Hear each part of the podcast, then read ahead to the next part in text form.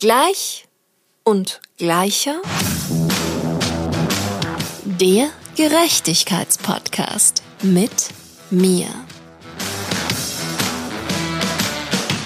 Hallo und herzlich willkommen bei Gleich und Gleicher.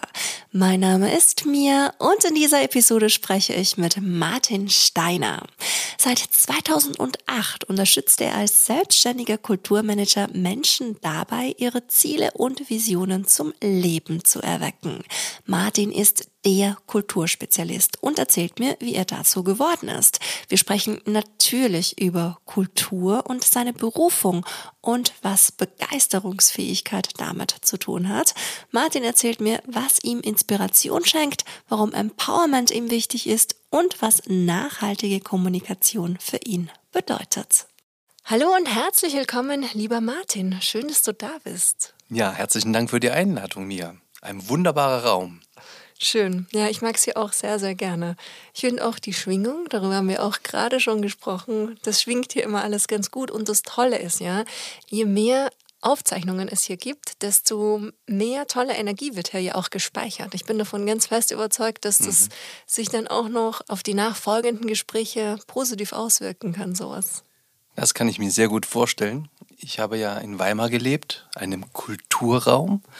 Und ich finde schon, es ist präsent, dass man die Menschen, die dort waren und etwas hinterlassen haben, nennen wir es mal in Schwingung, sie ist spürbar. Ja, total, total. Ich glaube auch total an Energien und mhm. Schwingungen, weil auch wenn wir die vielleicht nicht sehen können mit unseren Augen, die sind ja trotzdem da.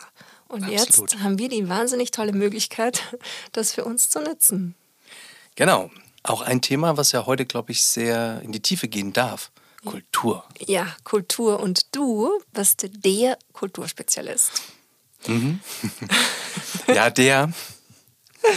Sag mal, wie bist du dazu geworden, der Kulturspezialist zu sein?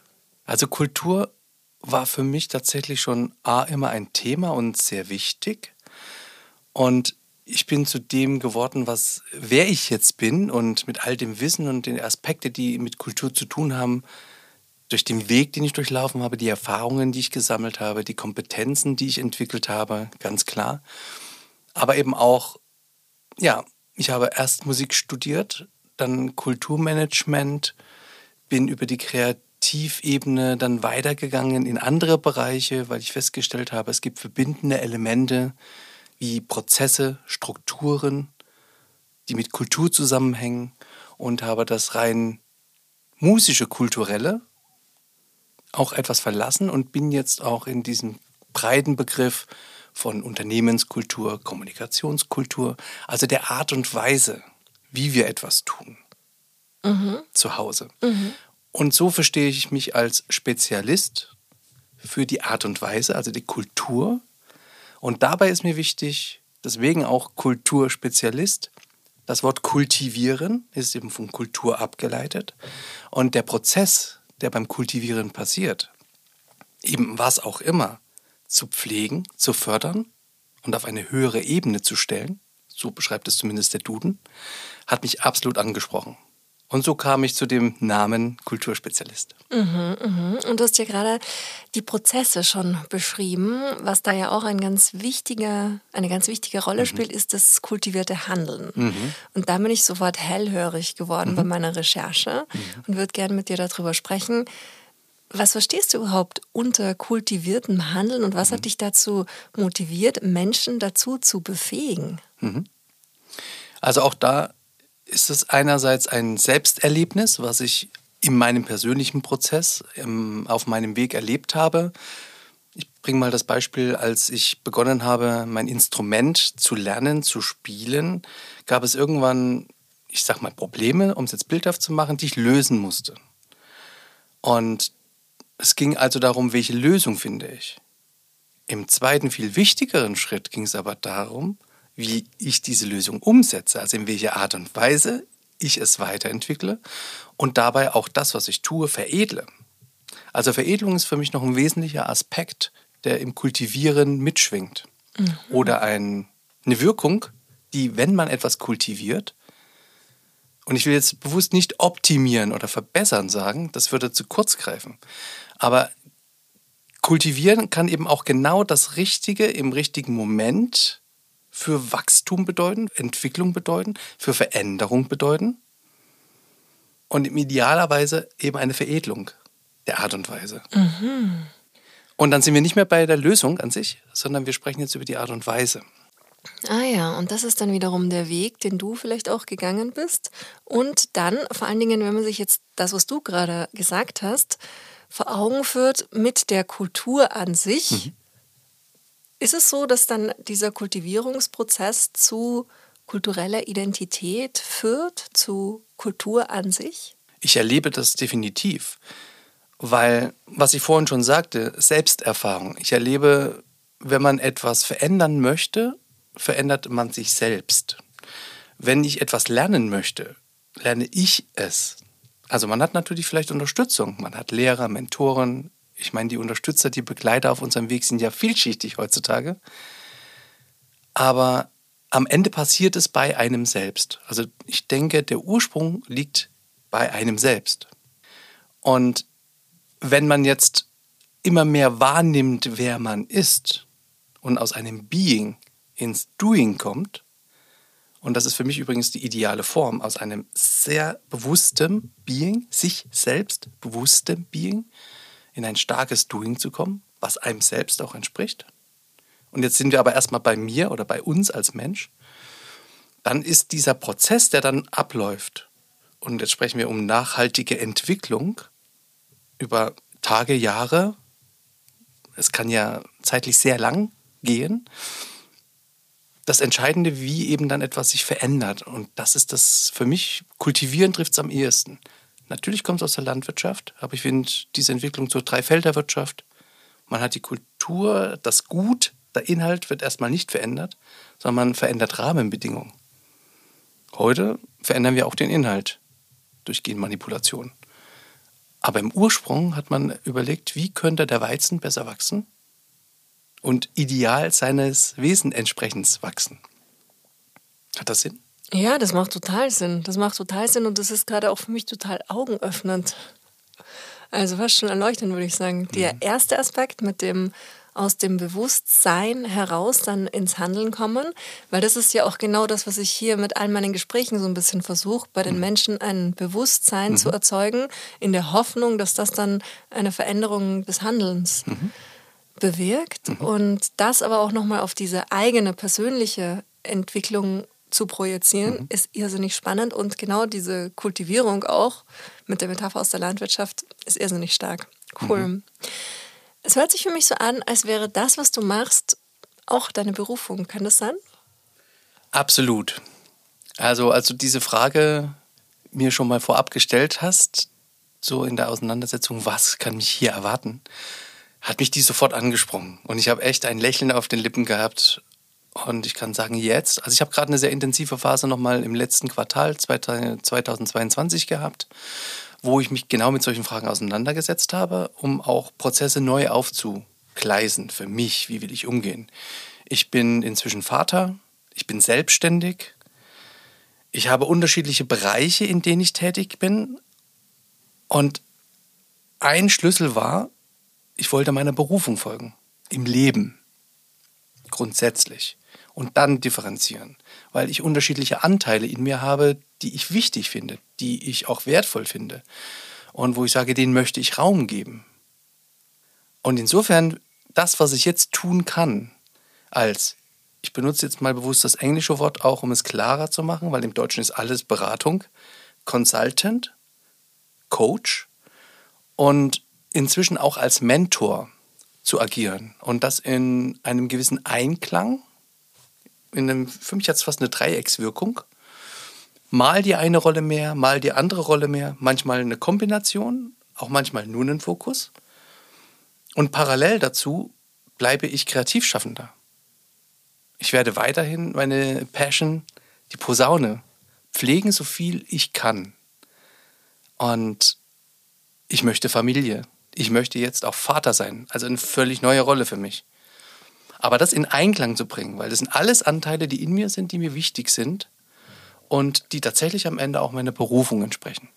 so bin ich mir zumindest jetzt bewusst. Mhm, mh. Ja, schön, das ist total cool. Und vor allen Dingen ist, finde ich, dann dein Lebensweg und dein beruflicher Werdegang auch ein super Beispiel dafür, mhm. Wie sehr wir uns wandeln können und vor allem auch dürfen. Weil mhm. dieses ganz klassische, gerade was es früher mal gab, dass du einen Beruf, ich sage bewusst nicht Berufung, einen Beruf lernst und mit dem dann unter Anführungszeichen ins Grab steigst, das ist ja zum Glück total überholt. Mhm. Und das ist, finde ich, auch total schön. Und da ist genau dieser Blick nach innen auch so wesentlich für mich, damit du auch weißt, okay, wie geht's mir? Fühlt sich das überhaupt noch stimmig an? Mhm. Also ich habe zum Beispiel jahrelang als Regisseurin gearbeitet und mhm. das war in der Zeit auch total stimmig für mich. Und dann bin ich aber irgendwann an den Punkt gekommen, nein, das Kapitel, das schließe ich jetzt. Das ist zugeklappt. Wer weiß, vielleicht klappe ich es irgendwann wieder auf. Aber jetzt bin ich Moderatorin. Mhm.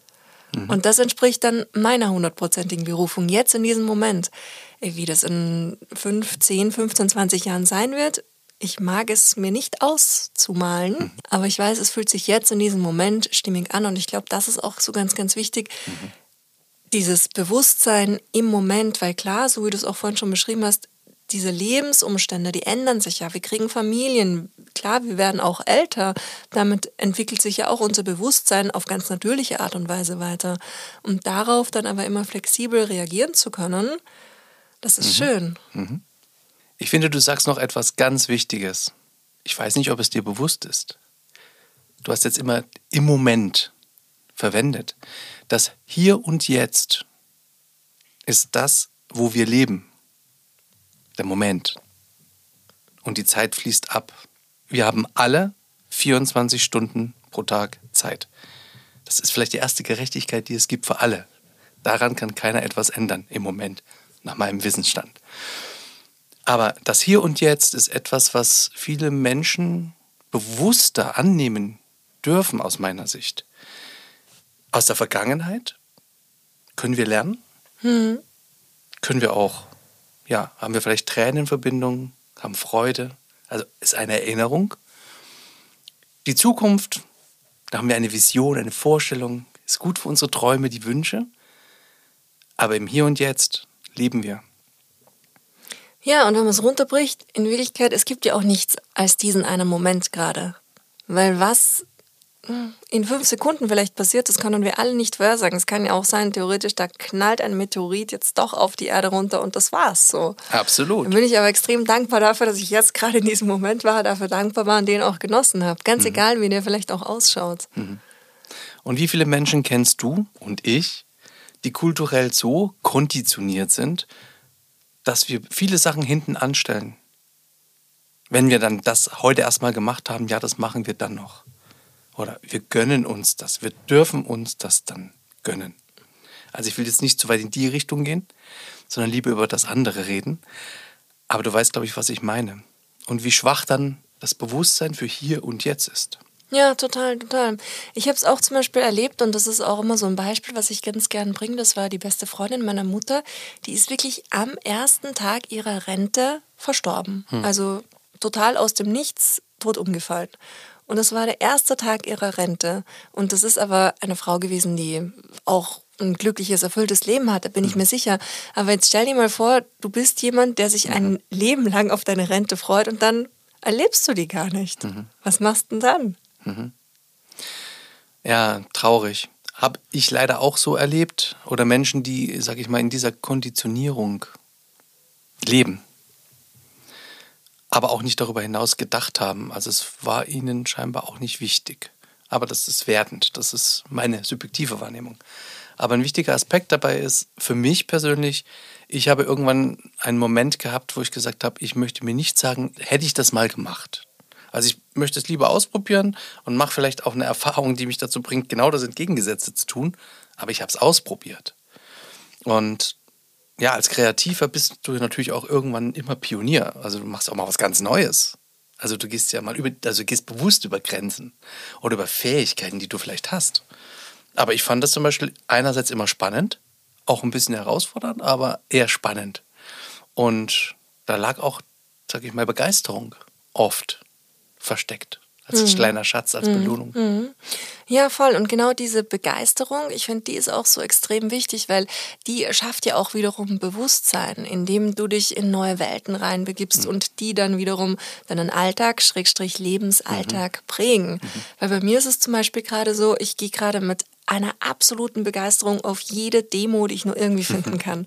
Und habe das aber die letzten 30 Jahre meines Lebens nicht getan. Mhm. Dafür bin ich jetzt hier, mein Demokalender, er ist voll. So. Mhm.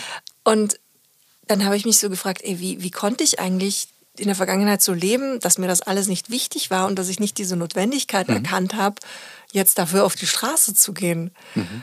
Und habe mich im ersten Schritt dafür verurteilt und dann aber im nächsten Schritt sofort das mit Liebe angenommen und erstmal dankbar dafür mhm. gewesen, dass ich überhaupt mal so unbekümmert leben konnte, war ja auch schön.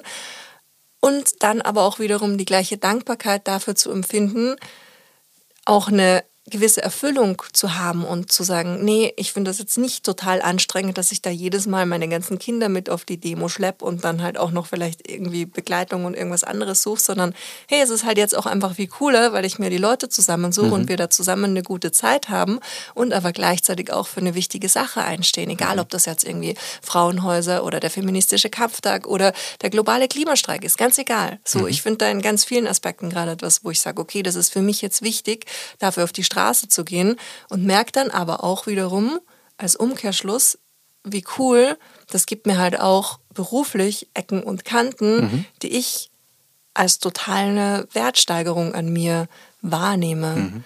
weil ich dann nicht nur über Dinge berichte, sondern auch aktiv werde. Mhm. Und da kommen wir wieder von dem Bewusstsein ins Handeln. Mhm. Und dass das wichtig ist. Wie ist das bei mhm. dir? Was bringt dich zum Handeln? Also es hängt jetzt natürlich sehr davon ab, was das was ist. Aber wie ich vorhin schon sagte, ich achte sehr darauf, erstmal in mich hinein zu hören, zu fühlen, zu denken. Vielleicht an der Stelle nochmal kurz erwähnt, wenn ich von Wahrnehmung spreche oder wenn wir auch im psychologischen Sinne von Wahrnehmung sprechen, wir haben fünf Sinne, das ist uns irgendwie allen bewusst. Also auch eine Information oder in der Umgebung, wo ich mich gerade befinde, werden deutlich mehr Reize ausgesandt, auch für meine Augen, obwohl wir ja nur sprechen miteinander. Aber darüber kann ich jetzt nicht weiter ausgehen. Du weißt, was ich meine. Aber der Punkt ist, für mich ist es der Versuch, ganzheitlich eine innere Entscheidung zu treffen, die ich dann auch persönlich tragen kann und in meinem Doing, ins Handeln einbringe. Mhm. Und das ist wieder so ein Punkt, wo ich vorhin sagte, im Hier und Jetzt die Lösung, mhm. die Entscheidung. Mhm. Ich ersetze das mal mit die Entscheidung. Mhm. Was ich dann entschieden habe, muss ich ja dann aber tragen mhm. und umsetzen. Also in der Art und Weise, was meine Werte, also Kultur, was meine Werten entspricht, was für mich einen Sinn hat das wird sich durch meine innere Haltung in die äußere Haltung ähm, wahrnehmbar nach außen, also ich bei mir, aber dann mit Menschen, so wie wir jetzt miteinander im Gespräch sind. Das wird übertragen. Und für mich ist immer der Punkt Kopf, Körper und Seele zu betrachten, um es jetzt mal einfach zu sagen. Also was denke ich, wie fühlt es sich an und welche Emotionen habe ich dabei. Und manchmal nehmen wir halt vielleicht nur einen dieser drei Aspekte und die anderen zwei Aspekte sind etwas unterbeleuchtet. Sie sind aber da. Das heißt, ich gehe in dem Fall nicht ganzheitlich weiter. Mhm, voll. Und dann äußert sich das ja so durch so Dinge wie, genau. Und das kann vor allen Dingen auch sehr leicht bei Begeisterung passieren. Manchmal mhm. ist man für eine Sache wahnsinnig begeistert. Was macht das aber mit den anderen Aspekten, die ja. einem auch wichtig ja, sind. Ja, ja, total. Das, davon kann ich ganz viele Lieder singen. Berufung. Was mache ich gerade in meiner Berufung? Bin ich jetzt Regisseurin? Regisseur? Bin ich Moderator, Moderatorin? Wie gehe ich damit um? Mhm, voll. Bei mir ist es auch so mit den Themen, für die ich mich einsetze. Klimagerechtigkeit, Gleichstellung und Tierschutz. Das sind mhm. so wie meine Kinder. Mhm. Und immer wenn ich mich dann mit einem total intensiv auseinandersetze, denke ich mir, okay, das ist so mein Ding. Ich will nur noch das machen. Und dann der nächste Tag das nächste Thema und ich bin schon wieder da total drin und mhm. sagst, okay, am Ende ist es aber genau diese Kombination und auch vielleicht ein bisschen die Zusammenhänge, die damit verbunden sind, mhm. was dann mein übergeordnetes Thema ist, was aber keines der drei Themen in irgendeiner Form schmälert. Mhm. Und natürlich bei mir auch super wichtig, die Kultur, die Popkultur, die Musik. Mhm. Und das ist ja auch bei dir die berufliche Heimat. Mhm. Wie hat sich das ergeben und wie fühlt sich das für dich an, dass du diesen kulturellen Sektor als deine Heimat gewählt hast? Mhm. Letztendlich war es ein organisches Ergebnis. Ich habe Musik schon sehr früh als ähm, junger Mensch begonnen, mit der Ausrichtung, das auch als Beruf zu machen, also machen zu können. Du hast ja auch Musik studiert, gell? Genau, also, aber da wäre vielleicht noch spannend zu sagen, ich bin ja auch ein Kind des Ostens, also ich bin in Sonneberg geboren, war zwölf Jahre, nee, 13 Jahre war ich, als die Wende begann. Und als sie vollzogen war, also 1990, war ich 14 Jahre alt, also noch relativ jung und habe das alte System noch nicht wirklich massiv erfahren. Aber woran ich mich noch sehr stark erinnere, 1990 als 14-Jähriger hatte ich ein Gefühl, alles ist möglich. Ohne das andere bewusst groß erlebt zu haben. Und ich hatte als Kind eine sehr schöne Zeit, dank meiner Eltern und anderer Menschen. Aber das war so ein Erlebnis. Ich habe es erlebt, ich habe, das habe ich geglaubt. Alles ist möglich. Ein Gefühl, was so massiv ich ja danach nicht mehr so erlebt habe. Natürlich eine sehr besondere Situation, zum Glück auch, ja, wie es eben zur Wende kam, ein Prozess, wo alle gesagt haben, wow, das ist ja wirklich ein Wunder, dass es dann einfach so gegangen ist und was es mit uns allen ja aber auch in Europa gemacht hat. Mein Lehrer vorher in der Musikschule, der hat, ich habe im Nachgang mit ihm nochmal darüber gesprochen, der hat auch daran gedacht, ja, wenn du Musiker wirst, in einem Orchester bist, ähm, hast du vielleicht auch die Möglichkeit, das Land zu verlassen. Weil wir reisen können. Außerdem in der Musik ähm, bist du vielleicht noch relativ innerhalb des Rahmens viel frei. Also das könnte noch eine Art sein, wie man das System ertragen kann. Das war so ein bisschen seine Motivation, die aber natürlich auch von seiner Erfahrung herkam. Und dann war ich in dem Spezial erst Schule, dann Gymnasium und ich war natürlich begeisterter Musiker. Es war, ich war auch sehr herausgefordert, weil ich musste feststellen, Talent allein bringt noch nicht viel. Tatsächlich ist es harte Arbeit. Du bist ja auch Musiker, Komponist und Arrangeur. Mhm. Die beiden letzteren Fakten kamen erst deutlich später ja, ja. dazu. Also auch das war ein Prozess. Also erstmal war ich Instrumentalist. Ich habe mein Instrument gelernt. Dann bin ich da wirklich von klein von innen nach außen gegangen. Also ich wurde Instrumentalist, irgendwann im musischen Kontext. Irgendwann hatte ich das Gefühl, okay, jetzt bin ich Musiker. In all der Vielfalt, die das bedeutet oder auch ähm, künstlerisch irgendwie aus gestattet und geprägt mit einer Vision, aber auch mit Handwerk, so eine Kombination. Und ja, ich kam dann in den, in den Genuss, als Berufsmusiker agieren zu können, eigene Sachen zu machen. Und das war allerdings dann auch ein Schlüssel. Als Orchestermusiker ist nicht vordergründig auf der Tagesordnung, dass ich selbst Lieder schreibe und meine eigenen Lieder schreibe da bist du auch eher der Interpret, was auch okay ist. Und Orchesterspiel liebe ich absolut. Aber das hat mir für mich persönlich wieder in mir gezeigt, das ist ein wichtiger Anteil, aber nicht alle wichtigen Anteile.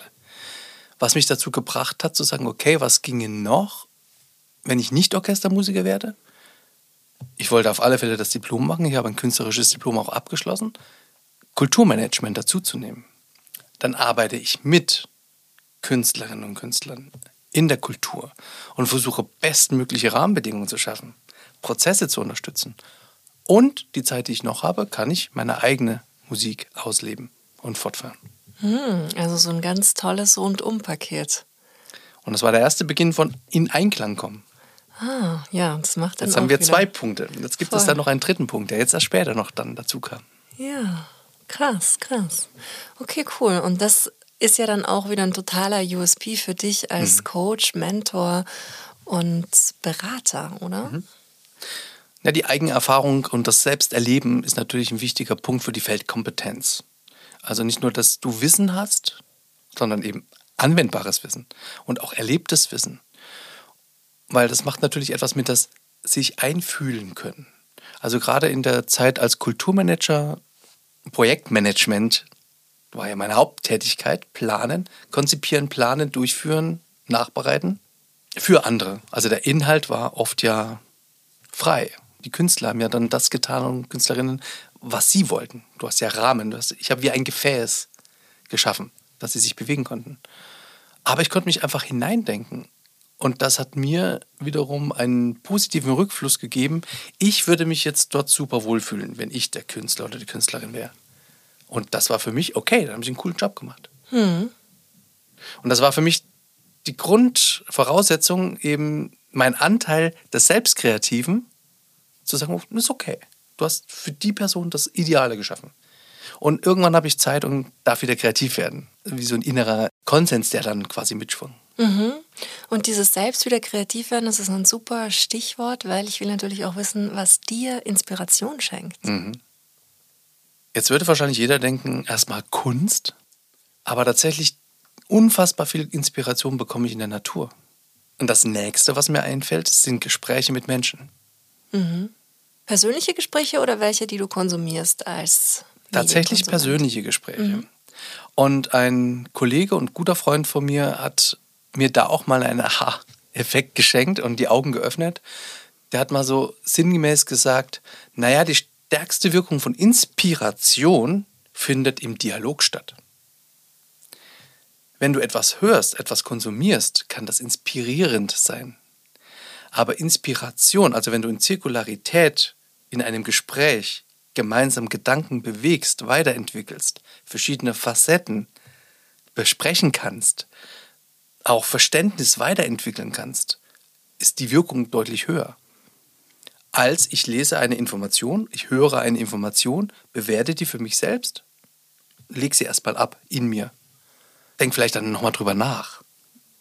Aber im Gespräch passiert das im Hier und Jetzt mhm. viel intensiver. Mhm.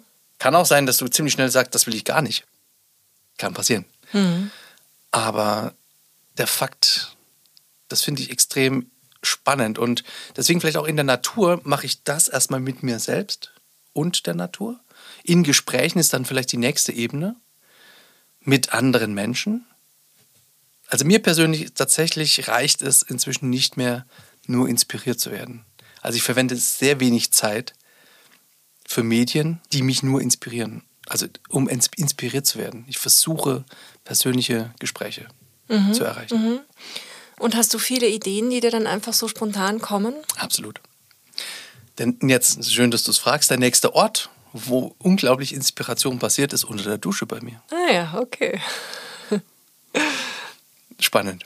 Andere Leute haben das vielleicht beim Sport, beim Spazierengehen, aber die genialsten Lösungsansätze, Ideen und wo manchmal einfach das Puzzle plötzlich offensichtlich klar wird, mhm. ist bei mir oft unter der Dusche. Mhm. Ach, schön, schön. Wenn es rieselt. Ah, ja. Das hat was mit Flow bei mir, glaube ich, zu tun. Ja, ja voll, voll. Und Offenheit, glaube ich, auch. Mhm. Und wie gehst du mit vielen Ideen um? Weil bei mir ist es zum Beispiel so ein Thema, ich habe auch irrsinnig viele Ideen mhm. und gerade je mehr ich mich runterfahre, wenn ich so einen bewussten Cut mache, auch aus so diesem Daily Business raus, mhm dann kommen ganz viele Ideen, wo ich von sehr vielen auch sehr angetan bin mhm. und mich dann sofort die Motivation ergreift, ich will das umsetzen. Und dann wieder zurück im Arbeitsalltag merke ich, ich kann aber nicht. Mhm. Ich bin limitiert in meiner, in meiner Kapazität, schlicht mhm. und ergreifend. Mhm. Und das macht mich dann teilweise echt verrückt. Mhm. Teilweise sind diese Ideen wirklich Fluch und Segen zugleich, weil mhm. ich halt einfach weiß, okay, ich habe halt noch nicht für mich diesen Weg gefunden, nicht einmal, wie die alle aufs Papier kommen. Ganz viele bleiben halt einfach Ideen und bleiben in dieser, in dieser unendlichen Wolke der hm. Möglichkeiten. Spannend, dass du es fragst, weil das ist etwas, daran kann man, glaube ich, sehr leicht verstehen, wie ich persönlich ticke mit einer Stärkenkombination, die in mir ein bisschen speziell ist und auch nicht immer einfach. Also ich bin einerseits wirklich der extrem kreative, der wenig dann auf Struktur Organisation oder so Acht gibt, der einfach sein darf, der einfach ist, macht. Was auch immer es gerade bedeutet. Und auf der anderen Seite super stark der eben analytische, strategisch ausgerichtete, organisationsgebende, unterstützende, der aber nicht geschockt ist von dem kreativen Wahnsinn, was da gerade passiert, oder der Energie, die einfach freigesetzt wird, sondern das einfach sein lassen kann wie ich vorhin sagte, ich habe dafür ein Gefäß. Da drin darf das Sein sein. Und ich bewege das Gefäß wie ein Projektgefäß und denke dann in Prozesse. Und das fällt mir A leicht und es gibt mir Zugang zu Menschen, die sagen, ich weiß gar nicht, wie ich es konkret machen kann. Also das ist genau der Punkt, den ich oft erlebe. Ich weiß nicht, wie ich das in die Realität bringen soll. Ich weiß schon gar nicht, wie ich das erstmal für mich fasse.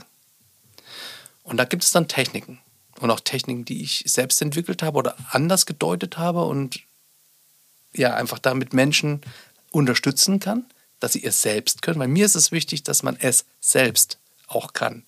Im Sinne des Selbstmanagements. Mal begleitet, mal durch eine Inspiration vielleicht zu jemandem gekommen, um dann Methodik zu lernen, ein System zu erkennen, eine Funktionalität dahinter zu finden, aber immer mit dem Hintergrund, es dann selbst zu tun. Also ich erlebe oft, wenn Menschen begeistert sind von etwas, ist es desaströs, diese Menschen rauszunehmen, nur weil sie es nicht umsetzen können. Ich finde, der Mensch sollte dann immer dabei sein und ja, so viel als möglich in der Hand behalten. Unterstützt, dort wo es das braucht, durch Organisation, durch Struktur. Mhm. Aber nicht einfach abgeben, nicht einfach delegieren. Ist eine Möglichkeit, aber das macht etwas mit dem Energiefluss. Mhm. Aus meiner Erfahrung. Mhm, mh. Spannend, spannend, weil das ist ja dann auch wirklich total einzigartig, diese Kombination aus Kreativität und auf der anderen Seite dann aber dieses strukturiert organisatorische mhm. Wissen und Können, was bei mhm. dir vorhanden ist. Glaubst du, dass sowas wie eben diese Strukturiertheit und das Projektmanagement, dass das etwas ist, was alle Menschen lernen können, auch die Superkreativen? Sehr spannende Frage.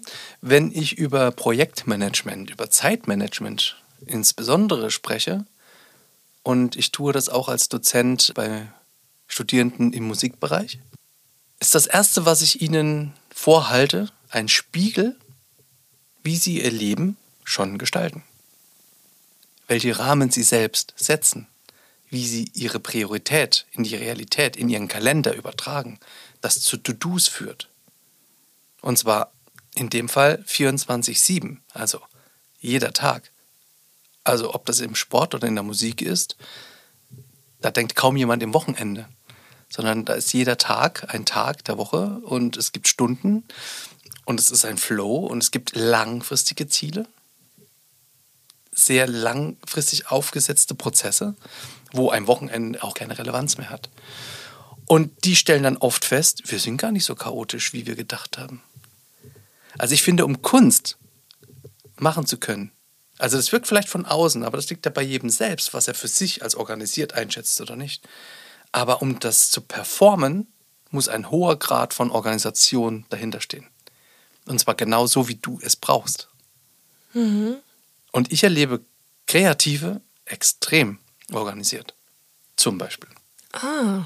Cool. In einer Art, die du vielleicht ähm, vom Lehrbuch nicht als beispielhaft sehen würdest. Aber am Ende ist doch auch das Ergebnis entscheidend. Also der Output, der passiert, die Performance. Weil wenn du ein System hast, was nur des Systems wegen existiert, ist für mich wenig spannend. Mhm. mhm. Und ich erlebe sehr viele Outputs. Man kann natürlich sagen oder schauen, was macht es mit dir persönlich? Also gibst du dafür alles auf zum Beispiel? Aber das ist jetzt mal eine andere Frage. Es gibt erstmal eine Performance. Und da sind wir dann wieder bei der Art und Weise. Möchtest du deine Art und Weise verändern, wie du das tust, um zum Ergebnis zu kommen?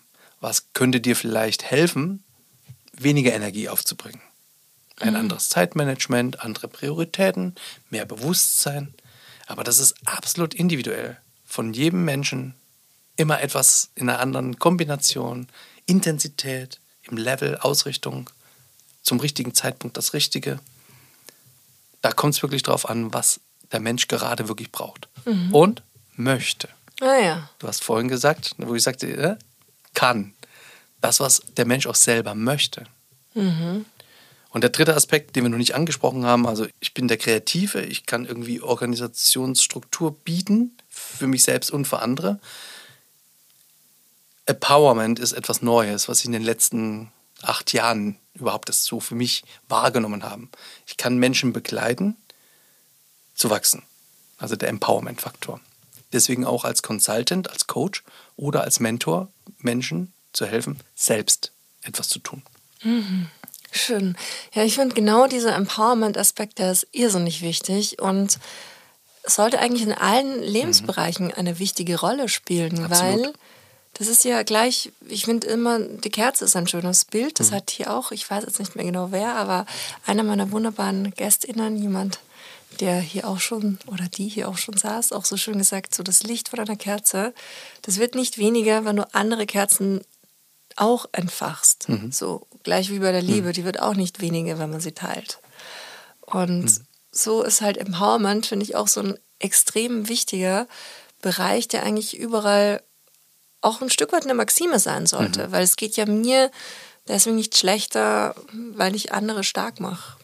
Ist aber auch eine Kulturfrage wieder. Weil bevor du zulassen kannst, dass du empowered wirst, also du dich ja selbst befähigst, aber durch eine Begleitung, könnt ihr ja die Frage stellen, brauche ich das? Muss ich das? Will ich das? Wie offen bist du für Veränderung? Du hast ja vorhin darüber gesprochen, was Veränderung für dich bedeutet. Ich bin fest davon überzeugt, ein Mensch kann keinen anderen Menschen ändern. Du kannst zwar an Rahmenbedingungen schaffen, die genau das möglich macht, was der Mensch dann tut. Also zum Beispiel, du bist im Gefängnis das ist eine klare Rahmenbedingung, wo du sehr beschnitten bist in deiner Selbstbestimmtheit. Aber Veränderung passiert immer bei einem Menschen selbst. Davon bin ich fest überzeugt. Und das habe ich selbst überlegt, überlebt, äh, überlebt auch, erlebt. Was mir aber sehr geholfen hat, waren Menschen wiederum, die mich begleitet haben. Wohlwollend. Das, was du jetzt auch machst, das Mentoring. Ja, das Mentoring gut, dass du so sagst, dass vor allen Dingen der Mentor sehr wohlwollend ist, weil der ist ja von der Rolle her aus meinem Verständnis auf Augenhöhe jemand, der das vielleicht schon erlebt hast, was du gerade auch erlebst. Ja. Beim Coach ist das anders. Der Coach, der hat Methodenkompetenz und stellt Fragen und hilft nur in der Regel dir selbst, Antworten zu finden. Und der Consultant, der hat eine klare Meinung, und gibt eine Empfehlung. Wenn du das so und so machst, kommt das und das raus. Sehr einfach gesagt. Mhm, mh. Und deswegen, ich finde, jede dieser Rolle hat eine Berechtigung im richtigen Maß, an der richtigen Stelle und immer ausgerichtet auf das Gegenüber. Mhm. Und wie ist es dann in deiner Tätigkeit? Ist es dann so, dass du dir in dem Moment auch über die jeweilige Rolle bewusst bist oder ist das absolut? Aha, okay, also es ist nie so ein extrem hm, wichtig. Ich mache jetzt hier eine Mischung und dann kommt irgendwas Gutes dabei raus. Im Gegenteil, professionell ist, dass du auch die Rolle erstmal für dich selber natürlich klar spürst und auch anzeigst. Ein Beispiel, wenn ich in einem Coaching bin. Ein Coaching ist ein sehr spezieller Rahmen, der sehr von dem abhängt, was du möchtest. Und wenn ich dann sage, äh, oder du mich fragst, ja, aber Herr Steiner, wie machen Sie das denn? Dann kann ich maximal sagen, okay, das ist jetzt außerhalb des Coachings und nicht aus der Rolle des Coaches gesprochen, sondern ich habe persönlich die Erfahrung gemacht, ich spreche von mir und bin aber dann bei mir. Was schon weniger hilfreich für die Person sein kann, weil es ist ein Angebot, eine mögliche Option. Ich spreche von etwas, was ich erlebt habe. Du hörst es du denkst darüber nach, vielleicht findest du es inspirierend, vielleicht gibt es ein Gespräch, es entwickelt sich weiter, dann kommt erst deine Entscheidung. Wenn ich dir einen Ratschlag geben würde, zum Beispiel, wäre die Methodik des Coachings ja, wie ausgehebelt. Und ich fand, das war sehr spannend. Mir hat mal ein, eine Person gesagt, ein Ratschlag kann auch ein Schlag sein. Vor allen Dingen, wenn die Person gegenüber gar nicht danach gefragt hat. Hm. Und beim Coaching ist dieser Punkt, man geht immer so weit, auch wie das Gegenüber gerade gehen kann und gehen möchte. Mhm. Es gibt andere Formen, andere Rollen, wo man anders agieren kann. Aber ich wollte es jetzt mal da ein bisschen plastisch machen. Total. Den Unterschied. Total. Das mit dem Ratschlag, das war jetzt auch gerade wieder so ein, so ein guter, guter Augenöffner für mich, mhm. weil ich bin ja wirklich total überzeugte Veganerin und möchte natürlich dann auch so viele Menschen wie möglich gerne in mein Weltbild mhm. einweihen. Und ganz oft habe ich auch das Gefühl, das ist für die Menschen wie so ein Schlag ins Gesicht, wenn mhm. du die mit der Realität und dem, was sie durch ihren Konsum auslösen, konfrontierst mhm. und dieses Bild einfach aufmachst. Und ich mache das, glaube ich, auch manchmal ungefragt. Und unerwartet. Und unerwartet. Und teilweise habe ich dann das Gefühl, ich kann nicht so fest zuschlagen. Weil wenn ich das jetzt mache, das würde jetzt einfach dem Gespräch der Situation mhm. nicht zuträglich sein. Mhm. Dann versuche ich das auf so einer anderen Ebene runterzubrechen, wo ich auch die Hoffnung habe, dass meine Message ankommt und eventuell etwas bewirkt. Aber ich lasse erstmal noch die Peitsche im Schrank. Mhm. Sehr gut. Da sind wir beim Thema Kommunikation. Sehr spannend. Aber ich nehme auch wahr, dass du dir dessen ja auch schon bewusst bist. Also der Punkt ist, auch das sind Prozesse. Also wir werden unser ganzes Leben lang lernen. Und das war zum Beispiel, als ich dann im Coaching in der Ausbildung war, dass das Gehirn nach heutigem Wissensstand bis zehn Sekunden vor dem Tod noch Informationen abspeichert im Lernsinn. Fand ich spannend, weil du kennst zehn das, glaube ich, bis Tod. zehn Sekunden vor dem Tod ist noch der Lernprozess an. Könnte mir noch etwas bringen, ich lege es ab im Speicher. Und das hat mich völlig entspannt, weil ich sage, ich muss nicht heute alles lernen und es ist nicht zu spät, etwas zu lernen. Weil das ist ja manchmal so mit Sprachen, hört man das so, naja, es fällt einem vielleicht nicht so leicht. Also ich sehe das gerade an meinem Kind zwischen drei und vier, was da passiert, was da für Lernkurven passieren. Die ideale Copymaschine und lernwütig quasi alles aufsaugen, ist der Organismus eben so darauf ausgerichtet. Mit 60 ist das wahrscheinlich etwas anders. Allerdings hast du dann auch schon 60 Jahre Erfahrung die man dann manchmal ausgrenzt. Und deswegen ein Aspekt ist manchmal halt sehr einseitig. Ja, total, total. Ich glaube auch. Und gerade was das Lernen betrifft, das ist ja auch etwas, klar, was wir verlernen können, aber was wir auch wieder dazu lernen. Und gerade so im, im Bezug auf Demenz im Alter ist es ja irrsinnig wichtig, so mhm. das Gehirn zu trainieren und nicht Absolut. nur sich berieseln zu lassen, sondern auch wirklich Fakten zu lernen mhm. und eben eine Sprache zu lernen. Warum auch immer. Einfach so dieses und vielleicht bewusst wirklich nochmal was Neues zu lernen, was anderes zu lernen. Gerade mit diesem Aspekt, um eben im Alter noch auch das Gehirn fit weiterzuentwickeln, dem auch Futter zu geben. Ich habe nämlich erst vor kurzem mit einer Freundin privat darüber gesprochen, die eine sehr demente Mutter hat, wo sie auch gemeint hat, du, ich wünsche dir einfach hm. nur, dass sie bald stirbt, weil hm, das nicht so ausschaut, als wäre das ein angenehmer Zustand. Hm. Und dann habe ich mir, habe ich mir lange überlegt, wie kommst du dahin? Und ich glaube auch so mhm. dieses, das ist ja dann auch ein Stück weit aktiv neue Wissensverweigerung, die dich dann in so einen dementen Zustand irgendwann reinbringt, wo mhm. du dann halt bewusst oder unbewusst, aber du bist dann in einer anderen Realität als die meisten anderen und eben aktiv darüber nachgedacht, was kann ich tun, um das zu vermeiden. Und da ist dieses aktive Lifelong Learning und nicht nur Wissensberieseln und Zeitungen lesen, sondern wirklich auch hier die Fähigkeit zu haben, Fakten fundiert auf den Tisch zu bringen, mhm. Das ist eben wichtig. Mhm. Habe ich für mich als wichtig identifiziert. Finde ich auch einen spannenden Kulturaspekt, in welcher Art und Weise du eben konsumierst. Ja. Das entspricht deiner Kultur, wie du das machen möchtest wie du auch mit deiner Zeit dementsprechend umgehst, die uns ja allen gleich gegeben ist. Mhm. Und meine Kultur ist ein wichtiges Stichpunkt. Mhm. Darüber wollte ich mit dir auch sprechen. Die eigene Kultur. Mhm. Wie lernen wir eine eigene Kultur zu entwickeln? Weil das ist ja, gerade wenn ich jetzt so im Bereich Personal Branding daran denke oder auch generell, ist ja mhm. irrsinnig schön, eine eigene Kultur zu haben. Ist es etwas Gottgegebenes oder ist es etwas, was wirklich erarbeitet werden darf, kann, soll? Hm. Ne, Arbeit insofern, dass du, wenn du dir bewusst wirst, arbeitest du ja. Ich habe mal für mich so den lustigen Slogan im, plötzlich im Kopf gehabt: Coaching, bei mir arbeiten Sie.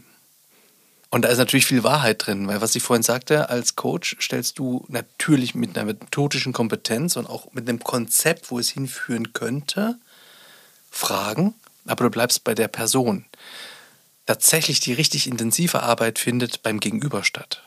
Das kann halt sehr intensiv sein. Das liegt aber auch daran, dass bewusstes Denken sehr anstrengend ist, verhältnismäßig langsam passiert und sehr anstrengend ist.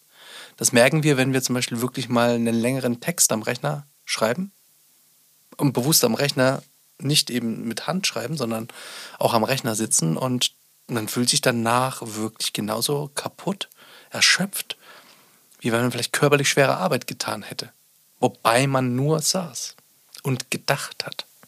Das Erlebnis hast du wahrscheinlich auch schon gehabt.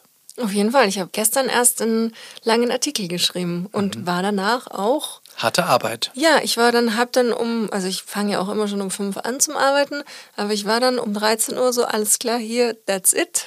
Mhm. Ich habe jetzt frei. Mhm. Und wenn es jetzt darum geht, eigene Kultur, also wenn wir mal bei dem Wort Art oder bei der Kombination Art und Weise bleiben, wie du etwas tun möchtest, wie du zum Beispiel diesen Artikel schreibst. Also welchen Raum gestaltest du dafür? Wie fokussiert kannst du sein? Was umgibt dich? Bist du an deinem idealen Endgerät, am Computer deiner Wahl oder bist du irgendwo in einer Box zum Beispiel? Das sind ja schon Aspekte, die du selbst definierst und die irgendeinen Ursprung haben in dir. Also wo fühlst du dich wohl? Um es mal sehr grundsätzlich zu sagen. Und welche Befähigung habe ich? Was fällt mir leicht? Also wo habe ich Fähigkeiten, Stärken, Begabungen, Talente, was auch immer. Im Coaching sprechen wir eher über Ressourcen. Grundsätzlich, das alles können Ressourcen sein, die dich unterstützen, das zu tun, was du möchtest. Also wirklich in alle Vielfalt der Ressourcen, die du selbst hast und gegebenenfalls dazu nehmen kannst. Also im inneren Rahmen, das, was du selbst bestimmst und was vielleicht aus dem äußeren Rahmen noch dazugehen kann. Und das macht dann am Ende meine Kultur aus. Das ist der Anfang, zu sagen, das erstmal zu definieren. Und ich habe mir überlegt, für heute, um es auch ein bisschen plastischer zu machen, ich erlebe, wenn man für sich zum Beispiel einen klaren Sinn, wenn wir über das Doing sprechen, was wir tun wollen, einen klaren Sinn definiert, der einem wirklich wichtig ist und das dann entsprechend seiner eigenen Werte und seiner Stärken und Fähigkeiten tut, dann hat man ein, eine vorgegebene Parametrik für die Rahmen, den du brauchst. Und der würde dann deiner Kultur entsprechen. Hat das Sinn, so wie ich es zusammenfasse? Ja, total. Und daran kann man zum Beispiel einfach auch wissenschaftlich fundiert arbeiten, weil am Ende hast du Informationen, Einsen und Nullen. Man kann das in eine Form bringen, in ein System bringen, in einen Prozess fließen lassen. Mhm. Du kannst es reflektieren. Mhm. Du kannst die Emotionen dazu nehmen. Erlebnisse. Am Anfang steht halt erstmal die Information, die dir wichtig ist und mit der arbeiten wir weiter und am Ende wird es dann halt die eigene Kultur, mhm. In der du dich wohlfühlst, in der du deinen Flow hast und mit Leichtigkeit arbeiten kannst im Idealfall. Weil dann wird die schwere Arbeit weniger schwer. Hm. Das führt dann auch am Ende dazu, dass du nicht nur kreativ, sondern auch produktiv arbeiten kannst, effizient bist. Genau. Und da sind wir beim Fakt Arbeit. Ja? Eine Frage, wenn ich fragen darf. An mich? Ja. Oh. Wenn der Inhalt dich sehr herausfordert, wo du eine sehr kontroverse Meinung vielleicht hast, ist das für dich mehr, also anstrengendere Arbeit? Als ein Thema, wo du sagst, hey, pff, easy going. Hm. Vielleicht schon, ja, weil die Themen, ja, die easygoing sind. Wobei auf der anderen Seite die Themen, von denen ich oft denke, sie sind easygoing, ich habe da so eine Liste an mhm. Artikelideen, weil wir haben ja bei Music is a Passion zum Beispiel mhm. auch das Magazin. Ich habe jetzt eine Homepage mit einem Blog, wo ich dann auch nochmal einfach für mich über ganz andere Themen schreiben wollte und nicht nur über die, die mir im Bereich der Gleichstellung der Musik so mhm. unterkommen. Mhm. Und gestern zum Beispiel habe ich einen Artikel geschrieben über the vegan movement in music. Also es ging um Veganismus in der Musik, basically mhm. runtergebrochen. Und weil ich jetzt schon über dieses Thema irrsinnig viel weiß und eigentlich gedacht habe, okay, ich wähle das jetzt bewusst, damit ich immer schnell hier so einen easygoing-Artikel schreiben kann, war das aber wiederum auch die Herausforderung dann am Ende, dieses Wissen, was sich da aufgetan hat, zu komprimieren, plus dass ich ja dann weil ich ja fundiert schreiben möchte, auch noch begonnen habe, weiter zu recherchieren und sich dann nochmal ganz neue Welten aufgetan haben und ich zwischendrin gedacht habe, okay, das, was mir eben öfters passiert, ich will eigentlich nur noch an diesem Thema arbeiten, weil das ist so groß und dazu könnte ich jetzt noch so viel machen, dazu habe ich jetzt noch die und die und die und die und die Idee und am liebsten gleich einen Jahresschwerpunkt nur auf dieses mhm. Thema und eigentlich wollte ich auch eine Musikdokumentation und bla bla bla bla bla dazu machen. Und dann aber nochmal darauf zurückzukommen, okay, alles klar, jetzt schreibst du aber diesen einen Artikel. Und da wirst du nicht dein ganzes Wissen reinpacken können, weil, ja, dafür weißt du halt jetzt einfach zu viel. Aber das wiederum als Stärke zu erkennen und zu sagen, okay, alles klar, dafür kann ich jetzt halt andere Zusammenhänge auftun, feststellen, darstellen, die es eben in anderen Artikeln zu diesem Thema noch nicht gibt. Weil klar, ich bin jetzt nicht die erste Person, die sich darüber Gedanken macht und das in irgendeiner medialen Form festhält. Mhm.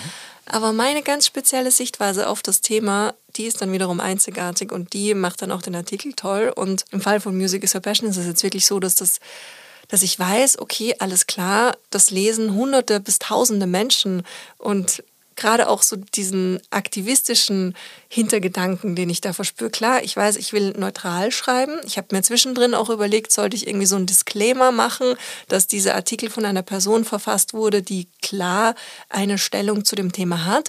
Habe mich dann aber dagegen entschieden, weil ich trotzdem neutral bleiben wollte und auf einer neutralen Ebene neue Argumente für dieses Thema darbringen wollte. Wow, sehr aufgeräumt. Aber ist dir gerade bewusst, das war alles Arbeit, bevor du den ersten Satz geschrieben hast. Aber damit hast du den Rahmen gesetzt, um dann das, was dir wichtig ist und was du für dich entschieden hast, in Guss zu bringen. Oder? So klingt es für mich.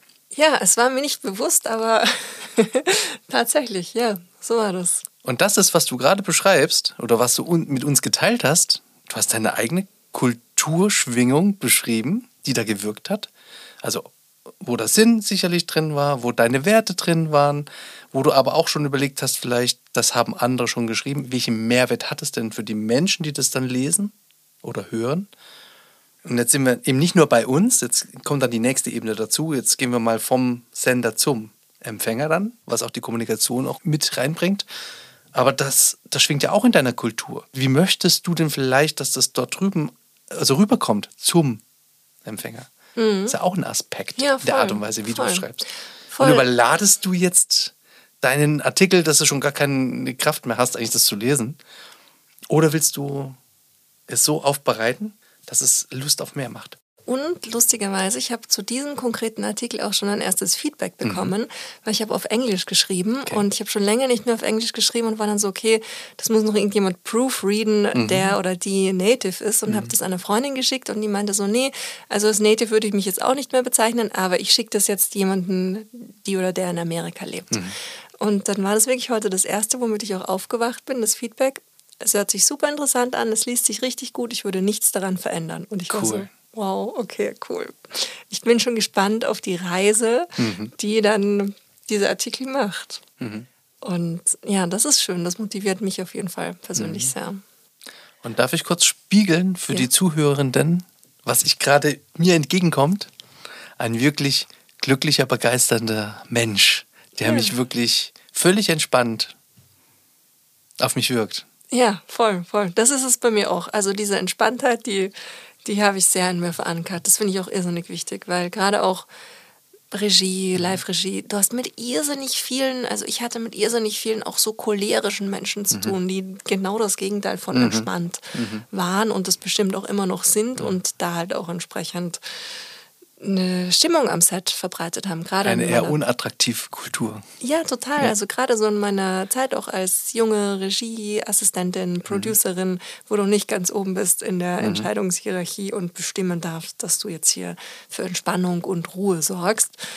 Egal in was für stressigen Situationen auch immer, habe ich das sehr viel erlebt und dann eben beschlossen, die Absicht gemacht, okay, das soll jetzt anders sein. Mhm. Und ja, Martin, ich muss auf die Uhr. Ich schaue immer so auf die Uhr und habe mir, ich habe lange nicht auf die Uhr geschaut, was vielleicht auch ein Fehler war, weil du kanntest ja meinen Fragenkatalog vorher. Mhm. und natürlich habe ich den nicht ansatzweise geschafft. Und es gibt aber noch so ein paar zentrale Fragen, die ich dir mhm. stellen muss, bevor mhm. dieses Gespräch zu Ende geht. Deswegen Liebe Hörerinnenschaft, wir werden heute auf jeden Fall die eine Stunde überziehen. Ich hoffe, es bereichert euch genauso wie mich, dass das Gespräch ein bisschen länger geht als sonst normal. Genau, ich schiele schon die ganze Zeit auf die Objekte, die du mir mitgebracht hast. Ich glaube, mhm. das ist sowas, was wir jetzt mal ganz als allernächstes klären müssen. Mhm. Es sind, Martin, vielleicht möchtest du beschreiben, was du heute mitgebracht hast. Ein Thema oder eine Frage, die dich ja bewegt hat, scheinbar, ist Kommunikation. Nachhaltige Kommunikation. Was ist das aus meiner Sicht und warum ist das wichtig? In den Prozessen, in denen ich unterwegs bin, habe ich immer mit Menschen zu tun. Und wenn etwas kompliziert wird, auch wenn es komplexe Sachen sind, also kompliziert wird es meist durch Missverständnisse. Und heruntergebrochen ist das am Ende zurückzuführen auf die Art der Kommunikation oder auch die Art und Weise, wie man kommuniziert. Nun bin ich für mich persönlich jemand, der es sehr wertschätzt, wirklich eindeutig etwas zu verstehen mit Tiefgang. Und das heißt für mich auch verschiedene Perspektiven nochmal zu betrachten. Wenn ich aber vor allen Dingen mit anderen Menschen etwas gemeinsam tun möchte, ist es deutlich entspannter und einfacher, wenn man natürlich vom selben Verständnis aus startet und das dann gemeinsam tut. Nun ist dasselbe wirklich, ja, ist das Optimum. Ist seltenst der Fall, dass man genau dasselbe Verständnis bekommt. Also das gleiche Verständnis. Eine kleine Kopie davon, der Sache, um die es geht. Mit leichten Nuancen. Ich erlebe aber oft, dass man etwas Ähnliches versteht oder vielleicht nur etwas Vergleichbares. Und damit dann Menschen in Prozessen unterwegs sind und gemeinsam arbeiten und irgendwann halt an den Punkt kommen, um sehen, unser Verständnis war gar nicht so dasselbe, wie wir am Anfang gedacht haben. Und ich habe überlegt, wie kann ich Menschen das plastisch irgendwie näher bringen und einfach auch erlebbar machen. Und dafür habe ich eine Methode entwickelt mit kleinen Objekten. Du siehst sie ja nun schon, aber zuerst sind diese nicht sichtbar und ich habe da auch eine große Auswahl von diversen gestaltenden Elementen. Und ich frage ganz einfach, stellt euch mal vor, ihr braucht jetzt einen Pfefferstreuer und ihr wollt jetzt über einen Pfefferstreuer sprechen. Welcher Pfefferstreuer wird denn in eurem inneren Bild gerade konstruiert? Welcher manifestiert sich denn gerade? Und wenn wir die Möglichkeit und Zeit haben, lasse ich die gerne auch googeln. Jetzt googelt mal schnell Bilder und dann lass uns mal draufschauen. Und oft ist es der Fall, dass da einfach bei zehn Personen zehn unterschiedliche Pfefferstreuer sind. Und Pfefferstreuer ja, die Sache des, oder das Wesen des Pfefferstreuers ist, Pfeffer zu streuen. Ob das Gefäß dann so aussieht wie das, was ich gerade im Bild habe, lässt mich im Prozess noch nicht merken, ich spreche über einen ganz anderen Pfefferstreuer, weil der streut ja Pfeffer. Es kann zu Momenten kommen, wo genau diese Unterschiede gravierende Effekte haben. Und hier habe ich dir jetzt mal drei Pfefferstreuer mitbekommen. Das ist so dieser klassische, fast universal, also der könnte auch Salz streuen. Mhm. Also das. Mhm das Wesen des Pfefferstreuers ist damit noch nicht sehr deutlich.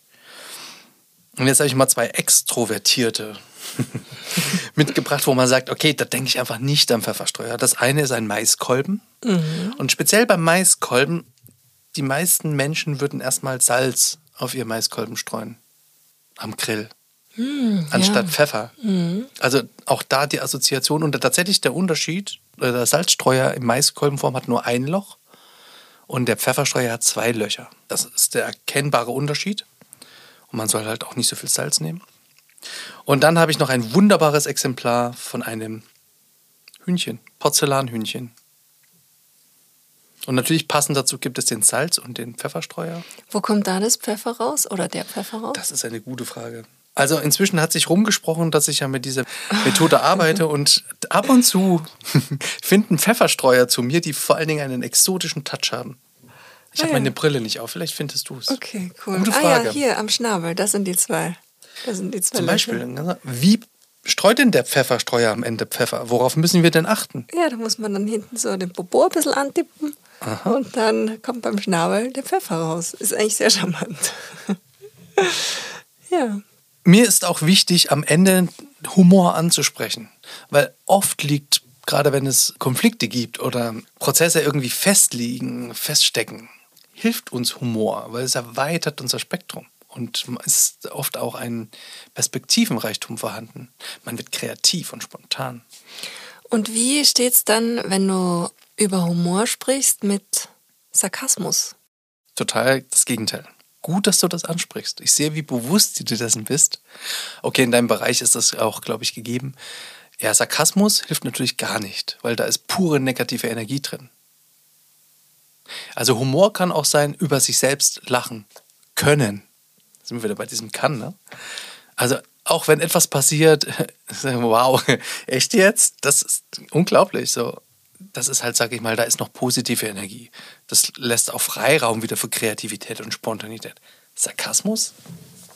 Ist, ja, aber ist auch, ähm, glaube ich, leider sehr deutsch, oder? Sarkasmus? Ja, auch österreichisch. Auch österreichisch, Fall. okay. Ja, und ich glaube, teilweise ist es aber, ist es nicht so, dass auch die Grenze, gerade so zwischen sehr trockenem Humor und Sarkasmus, dass es dann so ein bisschen fließt? Das kommt jetzt wieder sehr auf das Verständnis des Pfefferstreuers drauf an. Also bei dem einen ist das noch Humor, beim nächsten schon Sarkasmus. Übrigens, ich glaube, noch die krassere Form ist ja Zynismus. Hm, hm, ja, okay. Also das ist dann wirklich dunkel. Vielleicht ist Sarkasmus oder Übergang, aber beim Zynismus, da spüre ich dann einfach nichts Positives, Wohlwollendes mehr. Okay. Ja, für mir sind grundsätzlich Definitionen sehr wichtig, eben um so ein gemeinsames Verständnis auch zu schaffen. Und Martin, wie du vielleicht schon im Vorfeld dir gedacht hast, du bist hier heute in einem Gerechtigkeitspodcast. Dementsprechend will ich auch von dir wissen, was Gerechtigkeit für dich bedeutet, was Gerechtigkeit in dir auslöst. Was ist Gerechtigkeit für dich? Ich finde das schwer einfach zu beantworten, weil das so ein komplexes Thema ist und so viele Aspekte hat, die wichtig sind. Auf der anderen Seite bin ich ein großer Freund davon, die Grundsätzlichkeit irgendwie zu verstehen, zu sehen. Und für mich ist das Wort gleich, und da meinte ich jetzt nicht Gleichberechtigung, aber gleiche Verhältnisse für alle, die auch allen ermöglichen zu sein, was sie sind. Das klingt jetzt vielleicht etwas metaphorisch, aber so ein, eine Annäherung daran, was ist Gerechtigkeit. Ich kann vielleicht das Gegenteil sagen. Für mich ist nicht Gerechtigkeit, wenn man an Unterschiede denkt. Wenn man eben genau das nicht tut, nicht gleich behandelt, sondern da Unterschiede macht. Und ich glaube, Gerechtigkeit kann dann für mich präsent sein, wenn Menschen mit Menschen, oder ich gehe jetzt eigentlich noch eine Ebene höher, das ist mir gestern so bewusst geworden, wenn Leben einfach das gut ist, was möglich ist. Also auch die Natur. Nicht nur eben der Mensch, nicht nur Fauna, Flora, alles. Und letztendlich das ganze System, in dem wir ja existieren, einfach sein darf. Und zwar so, wie es braucht, dass es sich wohlfühlen kann. Verstehst du den Punkt? Ja, ich verstehe den Punkt. Und was löst gleich und gleicher bei dir aus? Verstehe ich nicht. Also der Punkt ist, ich sehe ja tatsächlich, ich habe früh erkannt, ich sehe einfach Menschen. Ich differenziere nicht, welche Herkunft sie sind, was sie für Neigungen haben, was sie für Interessen haben. Das ist irgendwie, ich sehe einfach Menschen. Und ich finde das unglaublich bereichernd, was dann dieser Mensch im Einzelnen einbringt und anders ist als ich. Und gleich und gleicher ist für mich einfach eine negative, also es löst bei mir etwas aus, Unverständnis. Allein den Punkt zu sagen, wir sind in dem Fall gleich. Wenn Menschen sind gleich. Und auch die Natur, das Leben, also ich versuche das gleichzusetzen. Und genau das ist ja der Punkt, wenn du das auch auf einer größeren Ebene gleichsetzt und wirklich, so wie du es auch schon gesagt hast, die Natur, das Leben, die Tiere, wir sind nicht gleich. In dieser Gesellschaft, in der wir heute leben, sind wir nicht gleich. Sonst würden nicht in dieser einen Sekunde oder während dieses Gespräches weltweit so viel Leid, so viel unnötiges Töten, Quälen, um das mal ganz drastisch und negativ runterzubrechen Absolut. wäre das jetzt gerade nicht passiert. Und das ist auch, glaube ich, so ein bisschen mein Weg oder meine Aufgabe. Ich bin mir dessen bewusst und ich schaue auch hin, egal wohin und egal wie schmerzhaft. Aber ich versuche nicht daran zu zerbrechen, sondern ich versuche diesen konstruktiven Gedanken immer wieder zu finden und den eben auch in den Gesprächen zu suchen. Weil ich glaube auch, dass wir uns alle als, früher war es für mich gleichberechtigt, gleichgestellt und eben im Zusammenhang mit der Natur, mit allen Lebewesen, die hier mit uns die Existenz teilen und wir uns gegenseitig bereichern können, das so zu sehen. Aber gleichzeitig auch das Bewusstsein zu haben, okay, ich sehe das so, für mich ist das so und ich lebe auch so. Aber ich bin nicht allein und alle anderen interpretieren das wiederum anders und leben danach auch anders und dann aber auch gleichzeitig nicht ins Urteilen und ins Verurteilen mhm. zu kommen, sondern immer zu sagen, hier ist meine Hand, ich habe das für mich festgestellt, das fühlt sich für mich total stimmig an, das ist super erfüllend, so zu leben. Versuch's doch auch. Mhm. Und wenn es so in kleinen Bereichen teilen ist, mhm. dieses Empowerment. Absolut. Auch gut, dass du es so nochmal sagst, weil ich glaube, das, was ich gerade versucht habe, ist natürlich die ideale Denke oder den idealen Zustand, wie es ich mir erst vielleicht sogar wünschen würde, dass es ist. Aber du hast natürlich recht, in unserer Welt sieht die Realität leider anders aus. Und das habe ich in dem Moment jetzt auch etwas ähm, ausgeblendet. Ja, du, ich neige auch total dazu, mir die glitzerrosa Superbrille aufzuziehen und damit auch ein Stück weit durch meinen Alltag, durch mein Leben zu gehen, weil alles andere macht auch gar keinen Sinn. Ja, gut. Das ist vielleicht das, wie wir für uns erstmal leben können. Ja. Unabhängig davon, dass uns das ja trotzdem tangiert und wir auch eine Meinung dazu haben und auch etwas verändern wollen. Ja, aber es ist schon spannend. Ich sagte ja, ich kann dann eigentlich nur Bewusstsein schaffen oder anbieten, dass da Bewusstsein in, sich entwickeln kann. Die Veränderung muss ja beim Gegenüber passieren oder kann nur beim Gegenüber passieren. Das war für mich ein Lerneffekt. Also irgendwann habe ich einfach verstanden, okay, dem Weg, den ich früher geglaubt habe, ich kann helfen, dass Leute sich, also ich verändere Menschen, passt nicht, hat auch bei mir eine Spur hinterlassen, die ich nicht möchte. Und das ist so dieses Sein lassen wie man ist, hilft natürlich erstmal. Und auch Vielfalt anzuerkennen. Dass das in unserer Realität noch nicht gegeben ist im vollen Maße, ist leider so. Genau das Vielfalt anzuerkennen, das ist mhm. auch, finde ich, so, wow, das bleibt auf jeden Fall bei mir hängen. Ja, und das ist eine unfassbare Bereicherung für mein Leben. Aber das, wenn ich Vielfalt erkenne und offen bin, also auf meiner Seite muss ich Offenheit haben, damit Vielfalt überhaupt wirken kann. Mhm. Ansonsten filter ich es vielleicht raus, weil es nicht zu meinem Rahmen passt. Hm. Stairway to Equality. Deine Steps zu mehr Gleichberechtigung. Ich habe noch eine letzte Frage mhm. für dich. Mhm. Der Stairway to Equality, das ist genau dieser Schritt, den jede und jeder da draußen gehen kann, in Richtung mehr Gerechtigkeit. Und du hast jetzt schon eigentlich im Laufe des Gesprächs irrsinnig viele wertvolle Punkte genannt. Mhm. Aber fallen dir nochmal so konkret mhm. Tipps und Handlungsempfehlungen ein?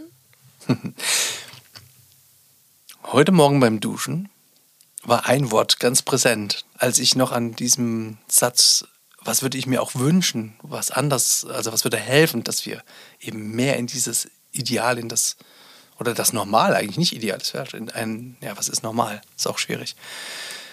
Das ist Liebe. Wohlwollend und aus der Liebe heraus.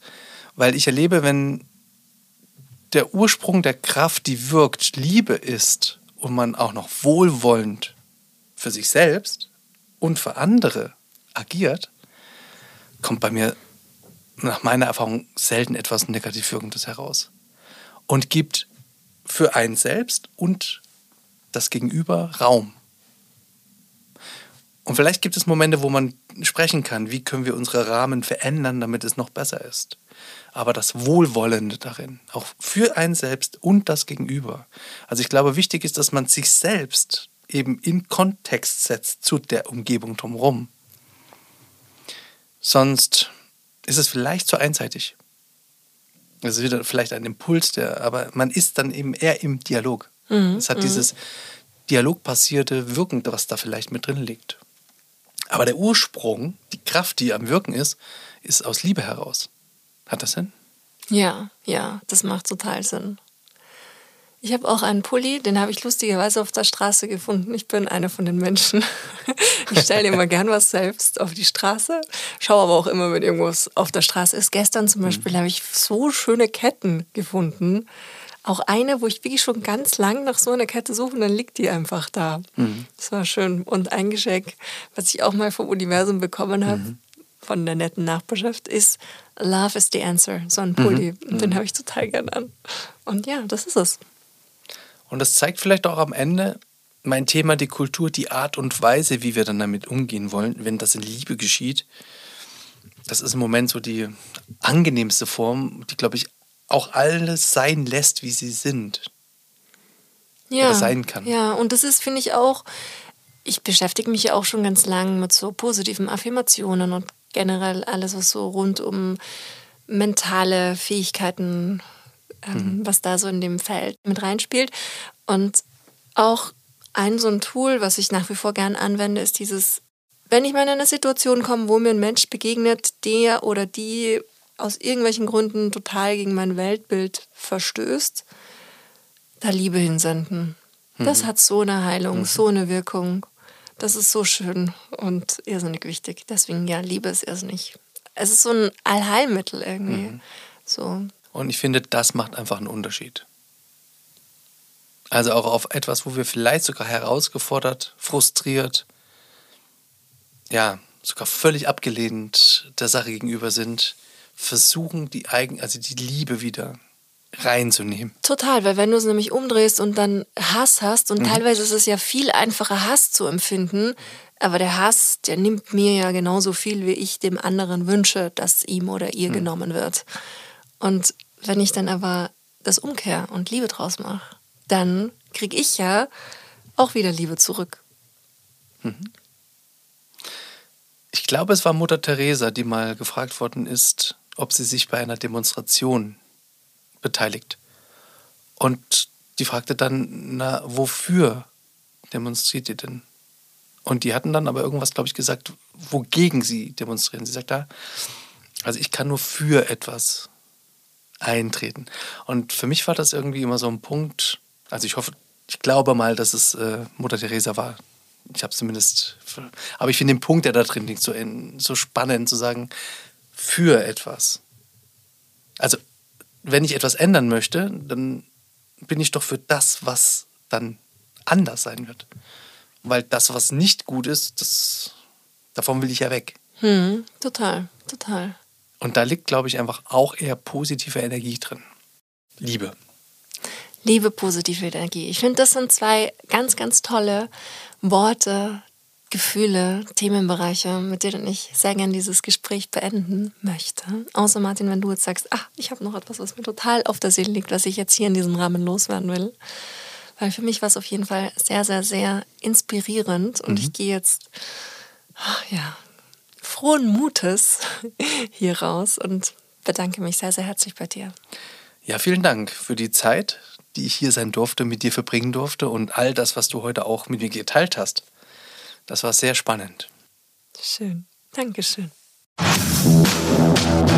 Vielen herzlichen Dank fürs Zuhören. Das war Gleich und Gleicher. Der Gerechtigkeitspodcast mit mir. Damit ihr auch in Zukunft keine Folge mehr verpasst, abonniert den Podcast und folgt mir auf Instagram.